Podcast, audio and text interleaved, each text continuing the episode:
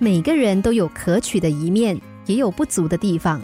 和人相处，如果总是苛求十全十美，那就永远交不到真正亲密的朋友。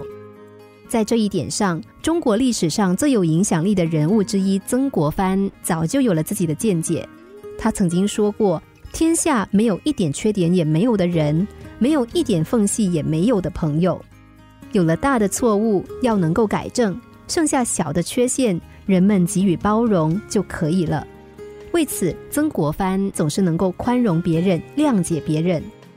当年他在长沙读书的时候。有一位同学性情暴躁，对人很不友善。因为曾国藩的书桌是靠近窗户的，这位坏脾气的同学对他说：“教室里的光线都是从窗户射进来的，你的桌子放在了窗前，把光线给挡住了，这让我们怎么读书？”他命令曾国藩把桌子移开。曾国藩也不跟他争辩，搬着书桌就到了角落去。曾国藩喜欢夜读，每每到了深夜还在用功。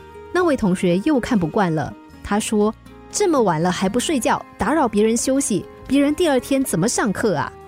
曾国藩听了不敢大声朗读，只在心里默读。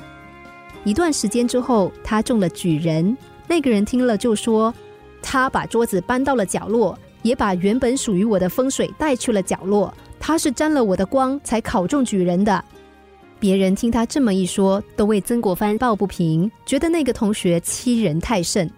可是曾国藩毫不在意，还安慰别人说：“哎呀，他就是那样子的人，就让他去说吧，我们不要和他计较。”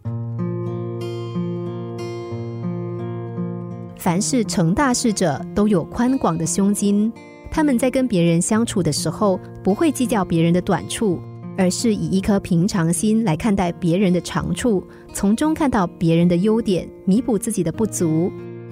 如果我们的眼睛只能够看到别人的短处，那么我们的眼里就只有不好和缺陷，而看不到别人美好的一面。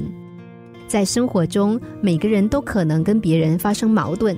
如果一味的跟别人计较，就可能浪费自己很多精力。与其把自己的时间浪费在一些鸡毛蒜皮的小事上，不如就放开胸怀，给别人一次机会，也可以让自己有更多的精力去做更多有意义的事。心灵小故事，星期一至五晚上九点四十分首播，十一点四十分重播。重温 Podcast，上网 U F M 一零零三 t S G。